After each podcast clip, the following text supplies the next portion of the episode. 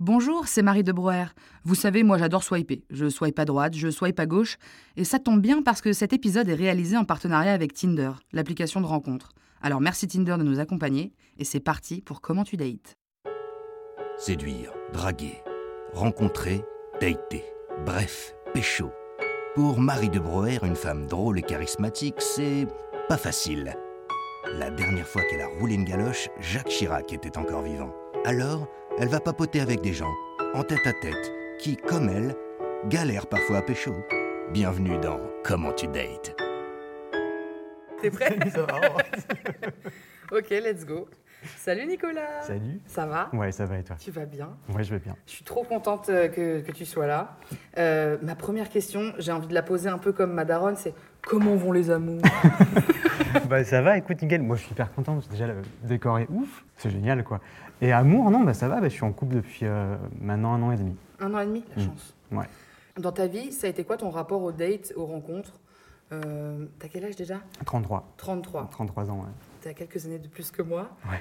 Euh, oui, t'as- ton rapport aux rencontres dans ta vie, ça a évolué comment? Ça évo- ah, pff, alors j'ai j'ai su que j'étais euh, homo assez, assez, assez jeune et je suis sorti assez tôt. Et j'ai euh, j'ai connu un petit moment à l'époque où il n'y avait pas encore les réseaux sociaux.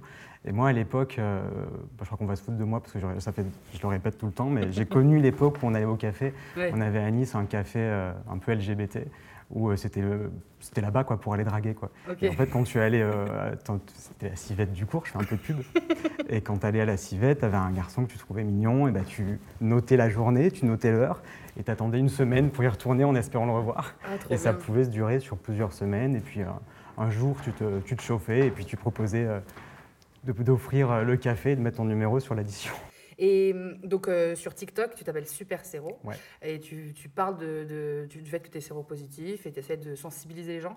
Euh, on on s'est parlé un peu au téléphone et tout, et j'ai le sentiment que les gens sont un peu à l'ouest sur ces questions. Est-ce qu'on peut dire ça? Ouais. Oui, mais c'est pas, c'est- c'est-à-dire que c'est notre vision de manière, de manière générale qui est à l'Ouest. C'est-à-dire que je pense qu'on a eu euh, depuis, parce que ça fait, on a fêté les 40 ans de VIH, bon anniversaire, mais, euh, mais depuis, euh, en fait, on a les premiers traitements qui- efficaces qui sont arrivés en 96, et je pense que depuis, on est resté sur les associations, enfin toutes les personnes séropositives de l'époque ont un peu déserté le milieu associatif, ce qui se comprend, parce que l'époque était vraiment difficile. Moi, j'ai pas pu témoigner, mais donc euh, j'étais pas là, quoi. Hmm. Mais, euh, mais j'imagine ça, ça, devait être horrible. Et, euh, et- mais du coup, quand les traitements sont arrivés, ça n'était plus des associations de personnes malades, mais c'était c'était des associations, beaucoup de gens qui étaient séronégatifs, qui faisaient que de la prévention. Et le problème de la prévention, c'est que bah, ça fait peur. Hmm. Forcément, ça fait peur, et c'est un peu le deal de- d'inquiéter les gens pour les pousser à avoir un comportement soi-disant responsable.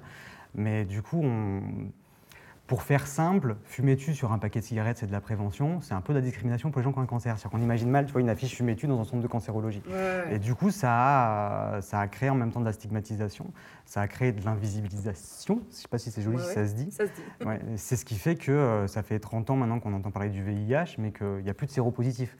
Donc forcément que ça crée un genre de décalage euh, et que j'ai souvent tendance à dire qu'on fait, de l'inf- on fait de la prévention sur du vide, parce que Hmm. du coup on ne sait pas de quoi on parle. quoi. Oui, c'est ça. Et moi j'essaie de ne pas faire de prévention, mais faire de l'information. Quand je dis que les personnes sont à l'ouest, j'ai l'impression que- que les gens connaissent rien au traitement. Et même que, par exemple, on peut avoir une sexualité euh, sans se protéger. Forcément, enfin, ils font. Tout est confondu, quoi. Ouais. I égale I, qui est pour moi un truc que je connaissais déjà depuis longtemps. Euh, c'est- pas forcément connu par tout le monde. Est-ce que tu peux juste nous expliquer un tout petit peu enfin, c'est hyper compliqué parce que déjà, ça fait déjà avec le VIH, bon, il y a beaucoup de confusion VIH/SIDA, et puis il y a plein de terminologies qui, qui sont sorties un peu comme ça du jour au lendemain. Et euh, bah, TASP, TPE, PrEP, charge virale, nombre de copies, Mhm. indétectable. Enfin, les gens comprennent. Enfin, je pense que c'est Ouais, normal qu'on comprenne rien. Ouais, quoi. ouais, ouais. Euh, le, alors, où on en est aujourd'hui, depuis 96, des traitements sont efficaces. Donc depuis 96, on ne meurt plus du sida, c'est-à-dire qu'on a une espérance de vie qui est normale. Depuis 2010, à peu près 2009, je crois, on a eu des études partenaire 1 et partenaire 2 qui ont démontré que des personnes séropositives sous traitement, leur charge virale, qui est en fait le nombre de virus qu'on a dans le sang, devient indétectable avec les traitements. Et à ce moment-là, quand on est indétectable, le virus est intransmissible. Et ça, c'est ce qu'on appelle le TASP, donc T-A-S-P, qui veut dire traitement as prévention, qui veut dire que le traitement qu'on prend pour rester en vie, ben, en fait, euh, protège en même temps euh, nos compagnons. Donc, on peut avoir des rapports sexuels non protégés. On ne transmet pas le virus. Et on peut aussi, du coup, avoir des enfants. Donc, ça, c'est la super nouvelle. Et après, il y a qu'est-ce qu'il faut savoir aussi? Ouais, on a une espérance de vie normale, on peut avoir des rapports non protégés, on peut avoir des enfants. C'était le petit point info. Et après, les, les deux trucs aussi qui sont importants, ça c'est plus pour les séronégatifs, mais il y a la PrEP, euh, ça, ça commence un peu à se, ça commence un peu à être connu, et le TPE, qui est un, peu moins connu. Ah, TPE, pour le coup, même moi je... Alors, PrEP, c'est prophylaxie pré-exposition, c'est un traitement qu'on prend euh, pour éviter une infection au VIH lors de rapport à risque ou rapport non protégé. Euh, c'est remboursé par la sécurité sociale, c'est pris en charge, il suffit d'aller voir soit son médecin mmh. généraliste, soit d'aller dans des centres spécialisés qui s'appellent les CEGID, euh, C-E-G-I-D-D. Et après, TPE, c'est traitement post-exposition, c'est traitement d'urgence qu'on prend, prend, après un rapport à risque. Et ça, euh, j'ai un rapport, la capote craque, bah, il faut que j'aille aux urgences et je peux avoir un traitement, lui aussi, qui est remboursé par la sécurité sociale, qui va éliminer le virus dans le cas où j'ai été en contact avec lui. Euh, voilà. Et donc toi, tu parles du fait que tu es séropositif sur les réseaux, donc mm. c'est quelque chose que tu dis publiquement. Euh. Qu'est-ce que ça a changé dans ton rapport aux rencontres et à l'amour en général à partir du moment où tu l'as dit, où les gens bah, le savaient J'étais déjà avec Cyril quand, quand, quand j'ai commencé à en parler. Euh, par contre, je peux parler d'il y a 10 ans, 11 ans, 12 ans. Ça fait 12 ans que je suis repos. Euh, quand je l'ai appris, la première chose qu'on m'a dit, c'est euh, surtout d'en parler à personne. Et ce truc, ça m'a un peu ramené à mon homosexualité, tu vois, de ah, reste discret, vivons heureux, vivons cachés. ça m'a vraiment énervé. du coup, j'ai pas voulu le cacher. et donc, je l'avais mis sur Facebook au bout de six mois. Je m'étais laissé six mois de, de, de réflexion. La réaction des gens sur Facebook, c'était plutôt bien. Ça a vraiment été ah, courage. Bon, voilà. Les gens avaient plutôt bien réagi. Par contre, dans, la réalité, à l'époque, la PrEP, c'était pas connu. Je ne sais même pas si ça existait en France, sûrement aux États-Unis, mais pas en France. Et là, je me suis tapé plein de merde. Hein. C'est-à-dire que j'ai eu des lettres de menaces de mort, des insultes. ouais, je me faisais traiter de sidaïque quand je sortais en boîte. Donc en fait, je suis, bah, j'ai arrêté de sortir. Quoi. Et c'est vrai qu'au niveau des rencontres, ça, a plusieurs, ça avait plusieurs conséquences qui se sont un peu atténués avec le temps. Ça reste toujours un peu comme ça, mais ça s'est atténué. Parce que soit tu as les gens qui ont extrêmement peur et qui du coup ça les bloque complètement, euh, soit tu as ceux qui, euh, parce que forcément tu parles avec quelqu'un, tu ne dis pas de suite je suis repos, tu vois, donc tu attends un peu. Je n'étais pas obligé de le dire aussi. Ah c'est aussi important de le dire. Et forcément, quand. C'est ça je précise que c'est toi qui euh, l'avais mis sur Facebook, tout ça. Tu, vois, j'ai pu rencontrer des, des, mecs, avoir des dates, et puis entre-temps, le gars, il apprend d'une autre personne qui va le répéter. Et euh, j'ai eu des réactions du type ah, assassin, manipulateur, pervers, tu vois. voilà, quoi. Et, ou alors, tu as celui qui l'accepte, mais qui part du principe qu'il qu'il accepte, du coup, il faut le remercier, et qui va soit développer un peu je ne sais pas comment on pourrait appeler ça, parce que c'est un syndrome un peu étonnant, c'est un peu... Euh, euh, je tombe amoureux, tu vois, parce que du coup j'accepte euh, l'inacceptable. J'allais te demander, est-ce qu'il y a des mecs qui sont en mode sauveur un peu, ou ça, chez eux, ça, ça, je sais pas, ça, crée une sorte de névrose. Oui, parce que je pense que ça, ça, déclenche un truc un peu hyper anxiogène, comme si c'était, tu vois, un truc terrible. Et le fait de l'accepter, c'est comme si du coup ils acceptaient toute la relation amoureuse qu'il y avait derrière, et ça développe des sentiments amoureux euh, hyper rapidement, qui moi me mettait mal à l'aise parce que je sentais que ça avait rien à voir avec moi. Oui, c'est ça, qui sont pas liés à qui tu es, mais ouais, ok. Ouais, plus ça, ouais. Ça te mettait mal à l'aise Oui, je t'ai coupé dans ton. Non, non, bah, je, parle beaucoup, hein. mais. Euh... mais c'est euh, ouais, ça, ça, ça, déclenche plein de trucs. Mais c'est vrai que finalement, quand tu apprends que tu es séropositif, c'est pour ça que même la question, tu vois, qu'on m'a demandé, mais comment tu le vis, c'est un peu compliqué parce que finalement, c'est plutôt comment les gens le vivent. Et tu vis tellement à travers comment les gens le vivent, que moi j'ai mis du temps à retrouver mes marques et à savoir comment est-ce que je me positionnais par rapport, à, par rapport au VIH, parce que euh, ce qui se passait à l'intérieur de moi, euh, c'était euh, bouffé par le comportement des gens. Alors entre ceux, tu vois, qui se mettent à chialer, qui te prennent dans les bras comme si tu allais mourir dans deux semaines, ceux qui te disent alors que tu n'as rien dit, bah ça va, c'est pas la fin du monde. Bah oui, mais j'ai rien dit. tu vois, donc c'est très fantasmé, quoi. C'est extrêmement fantasmé. Et euh, justement, tu as, des, des, je sais pas, des anecdotes en particulier, des, euh, des rencontres où comme ça, tu t'es retrouvé avec un mec, euh, je sais pas, fou amoureux de toi et tu savais pas comment toi réagir de ton côté. Enfin, il y a eu des. Ah, j'ai eu de tout. j'ai des images de. Bah, j'ai l'image du date où, tu on, est à la maison, il vient à la maison, on discute un peu, et puis je, dis que je suis séropo. Et euh, le mec me dit Ah, ça me pose aucun problème, tout va très bien. Et puis le mec, il en fait des tonnes. Et puis en fait, après, après trois heures de date, tu te rends compte que le mec, ça fait deux heures qu'il te parle de l'histoire de son oncle, mort, de son oncle mort du sida. Quoi. Et là, tu fais wow, Bon, pour un date, c'est pas forcément la même. Bon, tu sens qu'à l'époque, ça déclenchait beaucoup de fantasmes. Et ce que je tiens à dire, c'est qu'on a souvent tendance à critiquer les jeunes en disant ouais, les jeunes ils font n'importe quoi, ils s'en fichent. Moi, je trouve que c'est faux. Je trouve que les nouvelles générations euh, de, ceux qui sont autour de 20-25 ans, euh, ils n'ont pas du tout été traumatisés par l'époque du sida. Moi, je pense que je suis l'une des dernières générations qui a encore la marque des histoires des gens morts du sida. Donc, même si je n'ai pas connu les années 80, j'y suis né. Donc forcément, il y avait des, des, accroches où je, me souviens, tu vois, à la télé, qu'on reparlait du cancer gay. Enfin, j'ai quand même des choses un peu, un peu marquantes. Quoi. Mais tu as eu des générations qui n'ont pas connu tout ça et qui, partent, qui repartent à zéro, donc qui ont beaucoup moins d'a priori et qui sont beaucoup plus ouverts sur le sujet. Hmm. Et euh, j'ai beaucoup moins de problèmes avec euh, des gens de 20-25 ans. Quand on en parle en société, ils, sont, euh, ils ont peut-être quelques a priori, mais ils arrivent très facilement à, à déconstruire leurs a priori et, parce que ce qu'il faut comprendre, c'est qu'il y a une sérophobie, donc la sérophobie, c'est la discrimination des personnes séropositives. Euh, il y a une sérophobie qui vient des années 80-90, parce que ce sont des gens qui ont été marqués par ça, mais tu as aussi une sérophobie des gens qui n'ont pas connu cette période, mais qui ont connu la prévention. Moi, j'ai connu des affiches quand j'avais 20 ans et que je venais de l'apprendre, où on, euh, où on euh, comparait euh, les séropositifs à Hitler. il y a eu des campagnes de prévention qui étaient, qui étaient délirantes, quoi, avec un super beau mec avec écrit dessus le sida est beau, tu fais wow. ou euh, une nana qui se fait. on peut dire des grossièretés ou pas là? Oh, t'as le droit de. Toutes les grossièretés ça, Dans 5 minutes, je pète. Hein, tu, tu, ou t'as une meuf qui se fait enculer par Hitler et que t'as. C'est une campagne allemande. Enfin, un truc hyper violent. Quoi. Ah, et ça, c'est aussi une sérophobie qui est créée par, par la, prévention, comme on est en train de vivre aujourd'hui avec le Covid et qu'on on peut retomber dans des pièges de celui qui est, comme tu as le serial fucker chez le VIH, où on va délirer du mec, tu vois, qui refile le VIH. Ouais, tu vois, tu as le serial tousseur de celui qui veut contaminer tout le monde. Enfin, on se crée, voilà, dès qu'on a peur, on crée des stigmates et puis on, on, on veut chercher du coupable parce que ça nous, ça nous rassure. Oui, puis justement, euh, euh tu en as parlé un petit peu, mais il y a aussi une information que la plupart des gens n'ont pas l'air de comprendre ou, de, ou qui pensent qu'on doit à son partenaire sexuel ou à son amoureux, enfin peu importe la personne avec qui on couche, quoi, l'information. C'est-à-dire qu'en gros, si tu es séropo, tu dois le dire. Tu, devrais l'annoncer à tout le monde. Et, euh, euh, euh, enfin, qu'est-ce qu'on leur dit à eux? Mais en fait, c'est c'est marrant parce que ce matin sur TikTok, je me suis pris la tête. Pas pris la tête, mais ça, avec des commentaires, avec une personne, et puis 50 commentaires, et puis c'est compliqué à arriver à, comment dire, à déverrouiller ce, verrou. Ouais. c'est pas joli, mais c'est en fait, l'idée de base, c'est de dire bon ben voilà, il y a un VIH, il y a du virus, ça circule, il y a des gens qui qui, qui, qui, tombent pas malades parce que c'est pas une maladie, c'est une infection. Si tu réfléchis pas, que tu connais pas des informations et que de manière simple, tu dis ok, il y a un virus, ben, tu as des gens qui sont contaminés, puis eux contaminent. Tu t'arrêtes à ça, ça c'est la base.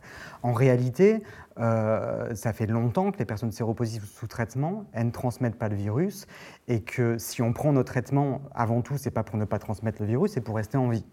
Donc ça, c'est la base. Euh, et ce qu'il faut arriver à comprendre, c'est que, étant donné que ce ne sont plus les séropositifs diagnostiqués qui transmettent le virus, alors tu as des gens qui me disent, bah oui, mais si ce n'est pas les séropositifs, c'est qui? Eh bien, c'est ceux qui sont séronégatifs. Et c'est ça qui est compliqué à comprendre. C'est qu'en fait, euh, euh, on va prendre le Covid parce que c'est plus simple. J'ai le Covid, ok, je suis au courant, donc je peux faire en sorte de ne pas contaminer les gens. Et la plupart du temps, bah, je vais me mettre moi-même, tu vois, en quarantaine, je vais rester 4 jours parce que ça fait partie, tu vois, de. J'ai la mmh. grippe, et ben ok, pendant 4 jours, je reste à la maison. En réalité, euh, la contamination, elle se fait quand, quand, le virus il est ignoré. Donc je ne sais pas que je suis porteur, et puis c'est à ce moment-là en fait que la transmission se fait. Et donc ce n'est pas des gens qui contaminent d'autres, c'est un virus qui, se, qui circule. C'est tout, c'est qui circule. Et, là, il faut arriver à comprendre que ce n'est pas la personne séropositive qui est au courant qui va le transmettre parce que son traitement de toute manière fait que ce n'est pas possible, bah, c'est la personne qui ne le sait pas et qui va le transmettre. Enfin, mm. c'est plutôt que le virus va, va, va, être, va, être, va circuler.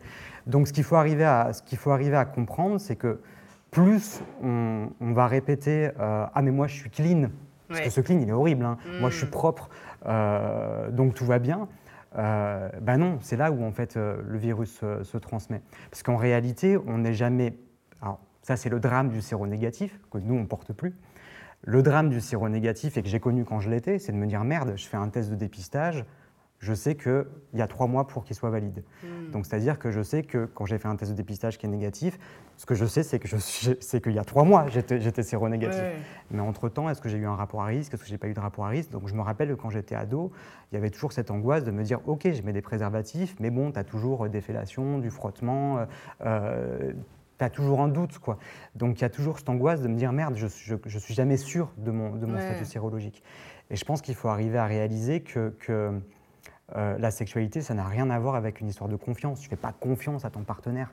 Euh, en rapport non protégé, si tu ne prends pas la PrEP, c'est un rapport à risque, point. Mm. Si ça arrive, c'est un accident tu disais, euh, voilà, il y a des gens qui vont dire, euh, euh, bah, moi je suis clean, mais même s'ils disaient, moi je, moi j'ai fait un test il y a pas longtemps, oui, mais du coup c'est souvent pour argumenter le fait de ne mmh. pas mettre de préservatif par exemple. Bah, c'est ça. Du coup, mais tu sais pas la personne en face, genre bah, c'est chacun ça. moi, le nombre de mecs qui m'a dit, non, mais je suis clean. Mais attends, Coco, si tu es en train de me, de, de, me pousser à avoir un rapport non protégé en me disant que tu es clean, Enfin, à moins que tu vois que je sois la grande histoire d'amour, euh, tu vois, et que tu viens de découvrir que hop, là, c'est bon, tu vois, je veux, je veux m'engager. Mais enfin, si tu le fais avec moi, tu le fais avec d'autres, donc en fait, tu n'en sais rien ton statut sérologique. Donc il y a ici une incohérence.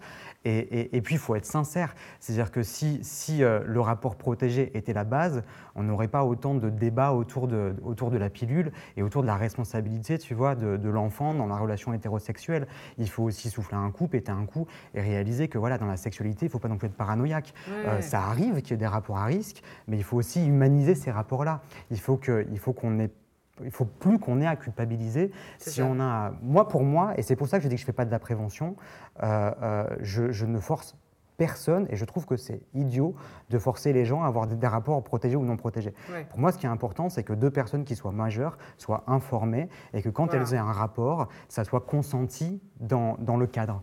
Moi, deux personnes qui ont un, majeures, qui ont un rapport non protégé et qui sont conscientes tous les deux et qui l'acceptent consciemment, je trouve pas ça délirant. Mm. Ce que je trouve délirant plutôt, c'est euh, le nombre de fois où j'ai eu des rapports non protégés quasiment de force. Parce que bah, tu as toujours le mec qui va te dire Ah, ça va, bah oui, ça va. Euh, voilà, quoi.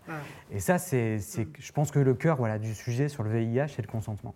Et pour les gens qui ne savent pas, il ne faut pas dire euh, clean parce que clean, ça veut dire propre et que les personnes séropos ne sont pas, pas propres. Bref, mm. c'est un vocabulaire qu'il faut bannir totalement de son vocabulaire. Moi, par exemple, je, parle beaucoup de grossophobie sur les réseaux et quand je fais des rencontres amoureuses, j'ai euh, l'impression d'être de, d'être dans l'éducation euh, de ces messieurs. En plus, je date des mecs cis hétéros la plupart du temps, donc il y a tout à faire. Et est-ce que parfois, pour toi, tu as l'impression de, de. Ça peut être fatigant de devoir éduquer les gens bah, je, pense, je, pense que là, on doit être pareil. Alors, tu me dis si je vais, si je vais, je vais dire de la merde, mais je pense que euh, pour euh, la grossophobie, c'est comme pour le racisme. Je pense qu'il y, y, y, a un truc aussi qui est, qui est étonnant, c'est qu'il y a des discriminations négatives, il y a des discriminations positives, et que dans la discrimination positive, il y a aussi une forme de fétichisation. Mm. Et que je pense que dans la grossophobie, tu peux possiblement, je pense, retrouver autour du fétiche, tu vois, tu vois de ça. Et sur le VIH, c'est un peu, je pense que c'est un peu la même chose, mais autour de la PrEP, par exemple. Euh, c'est génial pour nous parce que ça, ça, nous a aussi, tu vois, euh, facilité la communication autour du TASP. Mais quand tu rencontres un garçon qui est sous PrEP et que tu vas dire, ou une fille hein, qui est sous PrEP et tu vas dire, ah c'est génial, tu vois, elle est informée, euh, mm. elle est open, tu vois, elle n'est pas dans ses, dans ses a priori, tu as d'autres problèmes qui se développent parce que tu as des gens qui prennent la PrEP et que sous prétexte qu'ils la prennent, ils vont aussi t'imposer un rapport non protégé. Et ça, c'est aussi des formes de violence. Et que des fois, le VIH, il y a une forme de fétichisation dans le sens que, tu vois, ça ne me dérange pas, donc du coup, on va euh, avoir une forme de sexualité un peu forcée, un peu décomplexée, parce mm. que euh, c'est comme si ça, avait fait péter un verrou. Je ne pense pas que je suis clair dans ma réponse là. Là, j'avoue, j'ai pas, pas très clair. Hein. Mais c'est qu'il y a une sorte de, de, de comment est-ce que je pourrais dire ça? Je représente quelque chose qui fait, euh, qui fait peur dans la société, et quand la personne en face va me dire ah ben tu vois moi ça me fait pas peur, parce bah, que je prends la PrEP, par exemple Parce que je prends la PrEP, bah, du coup, ça va décomplexer d'autres comportements qui peuvent se retrouver dans d'autres formes de discrimination et d'autres formes de violence. Ok. Tu vois, c'est pas très clair, j'arrive pas à trouver un, truc précis pour pouvoir l'expliquer. Bah, tu as peut-être un exemple bah, C'est le truc de Ah, t'es séropo, t'es sous traitement, bah, regarde, je m'en fous, donc on peut avoir des rapports non protégés. Non, mais c'est pas parce que je suis séropo que je veux forcément un rapport non protégé. Bah parce que bah, j'ai pas forcément envie de me taper une piqûre dans le cul parce qu'il y a la syphilis, et que c'est pas parce que je suis séropo que forcément je veux avoir, à tout prix avoir un, un rapport non protégé non plus. Il n'y a pas de différence, quoi on a un petit peu parlé, mais je veux bien qu'on en reparle justement de, de, ces mecs qui, euh, qui ont. Alors on a dit quoi? On a des syndromes du sauveur? Syndrome Ouais, syndrome du sauveur. Ouais, syndrome du sauveur, on va dire. Parce que tu as été dans, dans, dans, des relations longues avec des mecs comme ça ou des... Comme ça. les sauveurs Avec les sauveurs. Ouais, oui, oui. Après, je pense que moi aussi, j'avais du syndrome, hein, parce que c'est, j'ai mis du temps aussi, et que forcément, tu t'en prends un peu tu te prends une grosse claque dans, dans, la gueule quand tu, quand tu apprends ça. Donc, euh, moi aussi, j'ai pu tomber dans un, dans un rôle, tu vois, de, de comment est-ce que je suis censé vivre ça. et qu'on euh, peut aussi prendre une identité du séropositif. Hmm. Je sais pas si tu as des, histoires en particulier. Ouais, j'ai une image qui, qui m'est venue, euh, là j'ai une image qui me vient, euh, je sais pas si ça, va, si ça rentre dans le cadre, mais je, sors avec un gars, ça se passe très bien, c'est super. Et un jour, on, parle un peu de, de, ce sujet, et c'était, et puis il m'a sorti une phrase du type, c'était, il faudrait quand même que tu remercies tous ces gens qui paient des impôts pour que tu puisses avoir ton traitement. tu, tu fais, wow, tu fais, il y a plein d'opinions euh, qu'on construit là-dessus qui sont un peu déplacées. Euh, je me rappelle d'une de mes toutes premières relations après le VIH. Euh, un garçon que j'aimais, enfin, c'était une très très belle relation. Et je crois que je l'ai quitté. Alors, avec le recul, je ne l'aurais peut-être pas quitté aujourd'hui, mais je me comporte aussi différemment avec mon VIH. mais un, un, jour, il m'a dit Mais tu crois que c'est facile pour moi? J'ai un peu mal réagi en me disant, bah, tu sais quoi, c'est fini, comme ça, c'est plus facile pour toi, et puis moi, je ferai avec. Quoi. Euh, je pense que j'ai un peu surréagi à l'époque.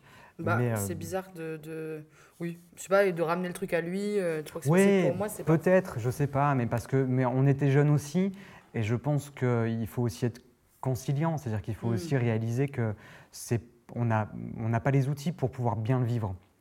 Donc, donc en fait, c'est difficile d'arriver à le vivre à deux. C'est un peu ce, que je trouve qui est un peu compliqué avec le VIH, c'est que même quand, quand tu es en couple, que c'est stable, euh, on se retrouve tous les deux seuls. Parce que souvent on est isolé. Alors moi je vais être isolé en tant que personne séropositive, mais mon compagnon ou ma compagne peut se retrouver isolé en tant que compagnon de personnes mmh. séropositives et qu'on euh, a chacun, tu vois, nos problématiques différentes et que c'est compliqué. Tant que tu rencontres pas d'autres personnes qui, qui, qui, sont dans le même cas que toi pour pouvoir donner un peu du corps et de la réalité à ce que tu vis, c'est toujours un peu délicat. Hmm. Est-ce qu'il y a une rencontre, une histoire qui a changé ton rapport euh, à la rencontre euh, ces, dernières années? Ouais, alors c'est pas bon, plein, hein, parce que tu vois, avec mon copain, ça s'est très bien passé. Je vais, je, vais, parler de ces deux histoires. Une, je rencontre un garçon sur Grindr. Il vient à la maison ça se passe pas très bien. Euh, je me retrouve dans une sorte de relation pseudo-sexuelle un peu forcée. Tu sais, c'est le genre de mec qui, euh, parce que tu as une rencontre, forcément, il faut qu'il se passe un truc sexuellement. Hmm. Il n'y a, pas forcément eu, je ne dirais pas que c'est un abus, mais qu'il y a une forme de Manipulation peut-être Non, mais de, de, relations un peu forcées où le mec a insisté pour qu'il se passe un truc un peu sexuel. Euh, moi, j'ai essayé un peu, tu vois, de, refuser, puis je me retrouve dans un truc où en fait il retire son pantalon. Enfin, c'est un peu glauque, tu vois. Et puis, euh, en fait, il finit par faire son affaire tout seul, parce que moi, je ne sais pas où, tu vois, je ne sais pas ce qui se passe, tu vois. Bon, et, puis ça finit, je suis soulagé, je me dis, bah, tu sais, bon. mais il n'y a pas eu de pénétration forcée, pas c'était un truc un peu chelou, quoi. Euh, le mec finit, remet son pantalon, et puis il me dit, bon, bah, j'espère que t'es clean je me dis, waouh, le mec, il vient chez moi, on fait on fait enfin, il me force quasiment à faire un truc, il fait son truc dans son coin, euh, puis il me sort ça, tu vois, à la fin. Et moi, je me dis, euh, merde, là, il va se casser, tu vas rien dire, tu vas taper trois mois d'angoisse, tu vas te prendre la tête, ça va te fracasser. Tu dis, putain, un peu de courage, quoi, tu vois. Ouvre ta gueule parce que sinon, tu vas mal le vivre.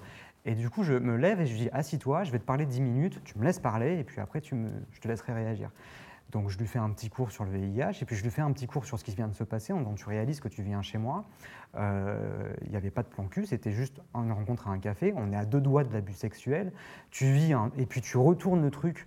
enfin, tu vois, tu me forces quasiment à avouer ma séropositivité, c'est hyper malsain, euh, alors que c'est toi qui es dans un rapport à risque euh, forcé. Enfin bon, je poste tout ça, et là le mec me, me, me regarde, se met à pleurer, et me prend dans les bras en me disant je suis désolé et en me disant je ne me rends pas compte et je ne me suis pas rendu compte de tout ça. Et, euh, euh, et, le, le, lendemain, il était sur les applis en disant euh, ouais arrêtez de dire clean les gars et puis il faut des relations saines. Enfin, et, en l'espace tu vois de même pas 10 minutes de conversation, il a complètement changé de comportement. Et le deuxième c'est mon copain parce que je, je avant que je rencontre Cyril, euh, je me suis dit, arrête de parler de ta séropositivité, t'as pas de justifier, ça te regarde, et puis en fait, ça, complexifie tellement le rapport à l'autre que j'arrivais pas à trouver un amant, j'arrivais pas, pas à avoir de sexualité. Euh, dès que je rentrais dans une relation, c'était de suite, tu vois, amoureux et investi, et je me dis, merde, tu vois, j'ai envie de vivre normalement.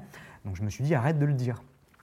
Et je rencontre Cyril et je lui en parle pas. Et puis deux mois plus tard, je me retrouve, tu vois, on est installés ensemble, on vit ensemble, on est en couple. Je me dis merde. Et là, ça a été hyper compliqué de l'annoncer parce que j'étais pas expérimenté à l'annonce tardive. Moi, je le disais, tu vois, dès le départ. Et quelque part, je me disais aussi que c'était un peu lâche parce que je le faisais par sécurité. Je me dis au moins si le mec est con, il part et puis tu vois, je passe à autre chose. Et, et- et là, du coup, tu te dis, euh, merde, s'il réagit bien ou s'il réagit mal, euh, bah, ça va me toucher, quoi. Ça va me toucher humainement. Et ça a été très compliqué de lui dire. Je me suis mis à pleurer euh, comme une merde. enfin. Et il a extrêmement bien réagi. C'est-à-dire qu'il a posé quelques questions, euh, il a pris les infos. Je sais, parce qu'après on en a parlé, que par la suite, il allait lui-même, tu vois, chercher les informations. Mais de suite, il s'est investi, il m'a accompagné faire mes analyses, il m'a accompagné voir mon infectiologue pour poser des questions. Et ça s'est extra- extrêmement bien passé. J'adore Cyril. en gros, je vais mettre en situation, je vais te mettre en situation, Mhm. euh, et tu me dis si tu matches cœur vert ou si tu matches pas du tout croix rouge. Ok. Imagine un mec, justement, on en a déjà parlé, qui met dans sa bio euh, sur une appli de rencontre, sur Tinder, euh, moi je suis clean. Je- euh, et qui vient me parler? Ouais, est-ce que tu Et matches tu- ou pas? Si je, si je m'arrête qu'à ça, non. Maintenant, euh, euh, s'il y, y a un échange, je vais, quand même, euh, je vais quand même un peu creuser. Ok. Donc ça va dépendre de sa C'est un réaction. middle. Ouais, parce qu'encore une fois, si tu peux être bête sans t'en rendre compte. Donc euh, ça dépendra plutôt de sa réaction. Ok. Un mec qui te demande, euh, au bout de quelques messages, euh, s'il sait que t'es séropo, comment tu l'as chopé? Il te demande très vite ça. Pareil. Mais tu sais, moi, je suis, Pareil? je suis gentil, donc c'est-à-dire que ça va me saouler, mais c'est-à-dire que je vais essayer de lui expliquer pourquoi cette question ne se pose pas, et ça va être en, en fonction de sa réaction que je vais matcher ou pas. Je laisse toujours la seconde chance. Bah ouais, je vois. ok. Mais parce que c'est vrai que dans un truc de rencontre, on a peut-être aussi euh, moins. Enfin, ouais, je parle toujours cette- de cette patience, mais parce que je prends mon cas, euh, Mm. euh, qui évidemment pas pour tout le monde, mais autant mes amis, je vais apprendre le temps de leur expliquer la Mm. grossophobie, les machins, les trucs et tout. Mais quelqu'un que je date, j'ai pas envie quoi. Mais euh, Non, moi, ça dépend. ça dépend. Ça dépend en fonction de sa réaction. Et quelqu'un qui te dit, euh, écoute, euh, moi, euh, je connais pas du tout le VIH, je j'ai pas d'informations. Est-ce que tu pourrais bah, je me date, oui. Là, tu dates. Le date. Par contre, le mec qui dit ah tous ces salcidae qui transmettent le virus, qu'il faudrait bannir, ils, ont, ils devraient tous crever. Là, je date pas. Tu vois, y a que là, je, oui, ben là, je laisse pas la seconde chance. Tu vois, c'est- Il y a des mecs qui disent vraiment Ouais, ça. ouais, il y en a, ouais. Mais c'est sur les, c'est des commentaires que tu reçois Ah ou c'est oui, j'ai eu euh, la seule manière de vivre avec le VIH, c'est le suicide. ah non, j'ai eu de tout. Mm. Va crever salcidaïque. euh, ouais, non. Là, c'est sûr que je date pas. Oui, là, là, je- c'est grosse croix rouge. là, là, c'est grosse croix rouge, quoi. Ok. Euh, J'ai deux dernières petites questions. Est-ce que, donc toi, tu es avec Cyril Euh, Moi, je ne suis pas maquée et j'ai envie euh, de construire des relations. J'ai envie de rencontrer des gens. Bref, je, suis, je galère. Est-ce qu'il y a d'autres gens qui galèrent Des petits conseils à donner aux, aux gens qui n'arrivent pas Pour les, pour les rencontres, Ouais, je sais pas, des petites règles d'or de la rencontre ou... Moi, c'est vrai que je trouve qu'on a beaucoup, beaucoup d'attentes et qu'on s'attache beaucoup à ce qu'on aimerait avoir. Et que c'est vrai que ça me désespère de voir autant de gens qui disent Moi, je sais ce que je veux. En fait, moi, j'aime beaucoup la philosophie, l'existentialisme, tout ça, tu vois, la la phénoménologie. Je pars du principe qu'on ne sait jamais qui on est, qu'on ne sait jamais qui sont les autres et qu'on s'en fout, qu'il faut arriver à vivre. Et que surtout, il ne faut pas avoir d'attente. C'est-à-dire qu'on ne sait jamais ce qui peut se passer et qu'on peut rencontrer quelqu'un, être fou amoureux et ça peut être la pire des relations. Et on peut rencontrer quelqu'un, ne pas être amoureux, pas forcément avoir de crush, juste passer des bons moments. Et puis, six mois plus tard, de tom- tomber fou amoureux. Je pense qu'il faut euh, arriver à, lâcher les attentes et, euh, se dire ok, euh, si je me sens seul et que j'ai envie de rencontrer des, gens, eh ben, il faut que je rencontre des gens. C'est tout. C'est-à-dire, je ne peux pas faire ma liste de courses et accepter seulement un idéal que je dois courir après, parce que c'est ça être seul. hein. Et je pense qu'il faut euh, s'ouvrir. euh, moi, j'ai toujours été ouvert à rencontrer même des gens qui sont hors de mes âges, même des gens qui ne me plaisent pas, parce que ok, peut-être qu'on ne va pas s'embrasser, peut-être qu'on ne va pas avoir Mm. une aventure, peut-être qu'on ne sera pas amoureux, mais peut-être que je vais avoir une super relation amicale, peut-être que ça va être un échange incroyable, peut-être que c'est une rencontre qui va me changer la vie. Hmm. Et que euh, je, j'ai- moi, ma règle d'or, c'est que n'importe qui qui veut prendre un café avec moi, je prends un café. quoi. Ok. Et que de toute façon, ça. S'ouvrir, quoi. Bah, C'est-à-dire que tu, tu veux vivre ou pas? Mm. Tu veux vivre ou pas On te propose. euh, Enfin, moi, je m'arrête à ça. Si tu veux vivre, on te fait des propositions, et ben dis oui. Alors, c'est sur un peu dans le. Tu sais, ce film qui dit oui à tout. Pas non Ouais, plus, faut pas non plus abuser, tu vois. Faut pas non plus abuser, faut quand même, tu vois, pas se mettre en danger. Mais, mais je pense qu'il faut être aussi basique dans la vie. Si on veut vivre des choses, ben, il faut vivre des choses. Il n'y a pas de conditions. Trop bien. Eh bien, ma dernière question, c'est s'il y a des personnes euh, séropos qui euh, bah, subissent de la sérophobie ou euh, euh, savent pas trop comment s'y prendre spécifiquement dans leur vie amoureuse, leur vie sexuelle, etc. Est-ce que tu as un message à leur faire passer, ces personnes qui voient cette vidéo? On n'a ni à avouer et on n'a ni à se cacher. C'est-à-dire que euh, il, on- il faut qu'on on n'a pas de honte à avoir et surtout on est un peu comme on a un peu euh, la pire des assignations à être qui soit assassin, meurtrier, euh, euh, coupable, on a fait n'importe quoi, c'est associé à des trucs, la prostitution, la drogue, enfin on a vraiment le package total autour de ça. Et moi je rêve qu'un jour il y ait une petite révolution de dire en fait ça suffit et qu'on est des personnes qui, par expérience, quand on a accepté ce qu'on a, a eu à vivre à travers le VIH, on a de quoi être fier de notre expérience et on peut apporter beaucoup de choses aux gens de manière générale sur le rapport à autrui et sur, euh, sur euh, la bienveillance, sur comment est-ce que ça fonctionne, euh, les rapports sociaux autour d'une épidémie. Et je pense qu'il faut qu'on qu'on réalise qu'on est vraiment une valeur ajoutée sociale et une richesse un exemple simple, tu vois, quand on va dire ah ben, j'ai peur de le dire euh, aux gens que j'aime parce que j'ai peur qu'ils me rejettent, je pense qu'en réalité c'est plutôt j'ai peur de le dire aux gens que j'aime parce que j'ai peur qu'ils me déçoivent, parce que j'ai peur de, de, leur donner l'opportunité de grandir ou de réaliser que ce sont des gens bien, et j'ai peur d'être déçu de, qui, de, de leur réaction. Et je pense qu'il faut qu'on fasse un peu plus confiance aux gens. Je pense qu'il faut laisser le temps aux gens. Que, tu vois, moi, j'ai mon, mon père est décédé depuis deux ans, mais euh, quand je l'ai annoncé, l'homosexualité, ça a été un peu compliqué. Mais euh, avec le temps, euh, il a compris et puis il a grandi. Et je pense qu'il faut, euh, je pense qu'il faut qu'on arrête de se cacher, il faut qu'on laisse la chance aux gens de grandir leur âme et leur cœur. Bah merci. Voilà. Moi, je vais donner un petit conseil. On n'a pas forcément le temps pour les gens qui n'ont pas le temps. C'est une phrase un peu toute faite, mais si quelqu'un euh, refuse de vous voir à maintes et maintes et maintes reprises, qui a toujours des nanani, des c'est peut-être qu'il ou elle n'a pas le, le courage de vous dire qu'il n'a pas envie de vous voir et vous n'avez pas le temps pour les gens qui n'ont pas le temps. Merci Nicolas, merci. Ah, je peux dire ma phrase Oui, vas-y, il y a une caméra Ah, si ça- tu faire la caméra. je fais de la pub aussi Super Zéro sur TikTok. Ah bah bien sûr, on, te suit. hein. Non, moi ma phrase de la sauce, c'est, il faut, pre- faut prenez soin de vous et prenez, euh, prenez soin de vous et prenez soin des autres et sans différence ni indifférence. Oh, j'adore. On n'a pas à filature. On vous applaudit.